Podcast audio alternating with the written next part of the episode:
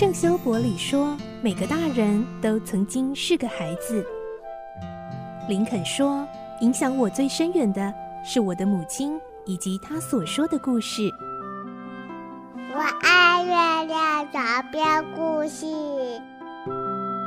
晚安，月亮床边故事。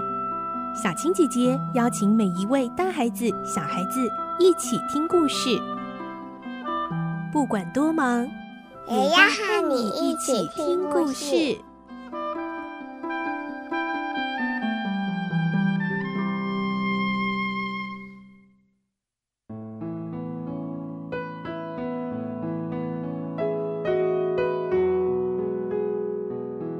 晚安，欢迎你和我们一起听故事。我是小青姐姐，我们继续来听《堂吉诃德》的故事。今天是第三十四集，我们会听到神父乔装成女人，理发店老板也装扮成满脸胡子的壮汉。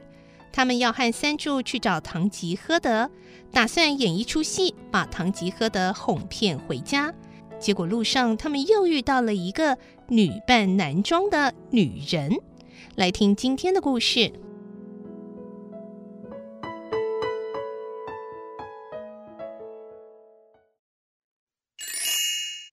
堂吉诃德》三十四集，女扮男装。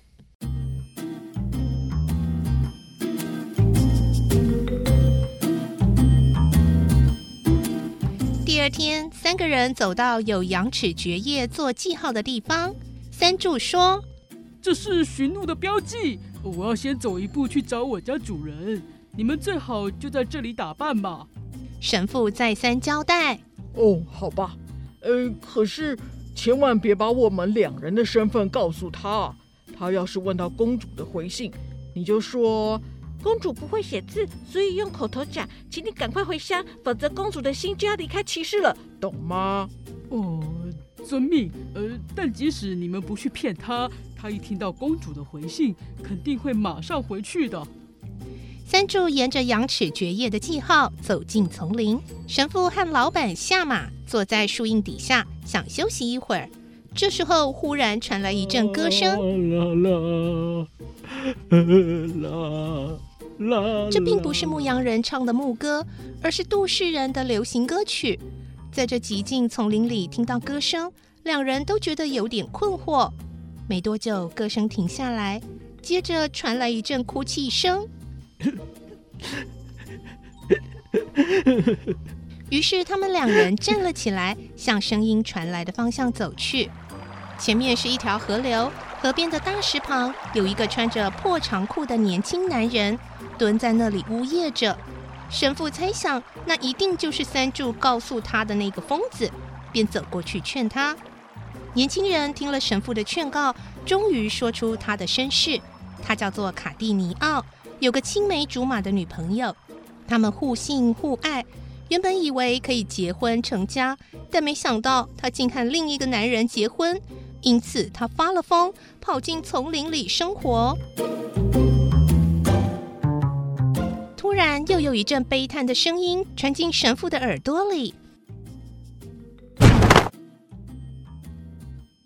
啊！上帝，我总算找到我的坟场了。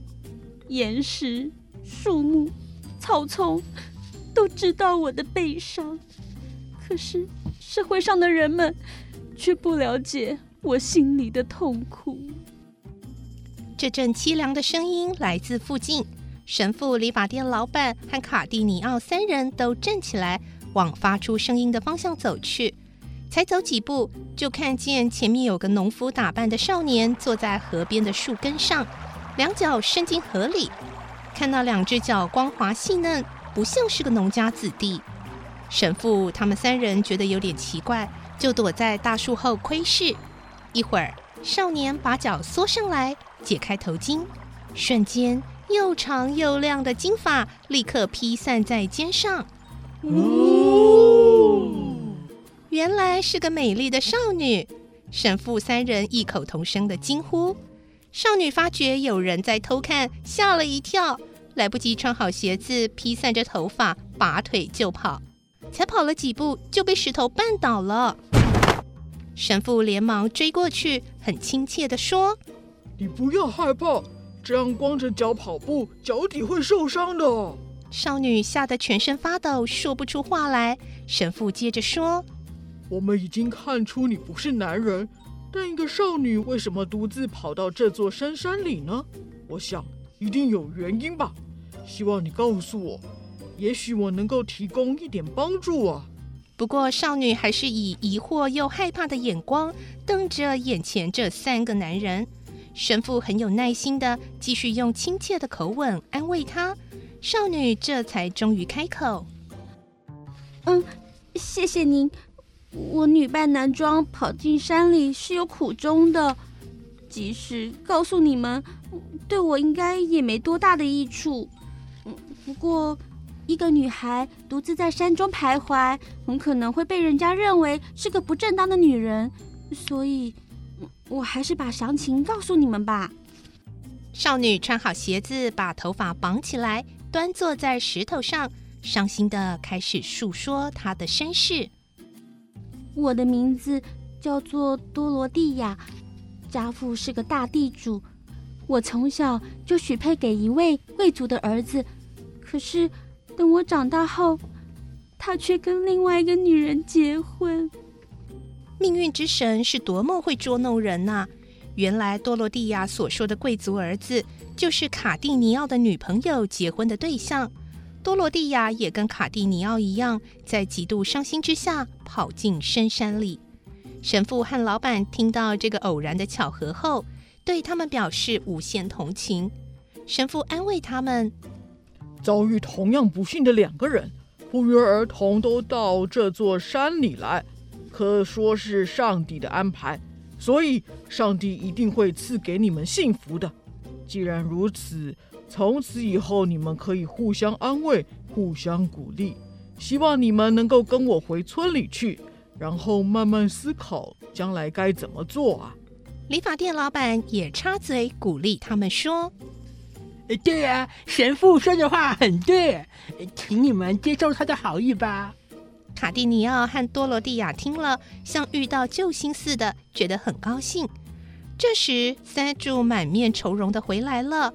神父迫不及待地追问：“怎么样，找到骑士了吗？”“呃，情况很糟糕哎。我告诉他哦，公主请你赶快回去，他却回答，在还没有立下功名之前。”绝对不能回乡见公主。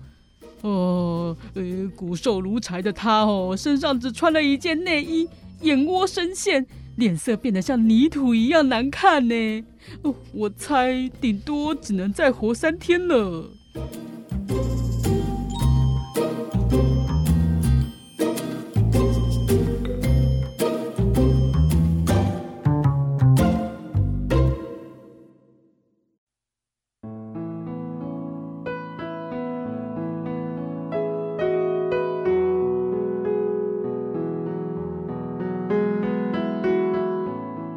今天的故事就先听到这里了，明天再继续来听《堂吉诃德》的故事。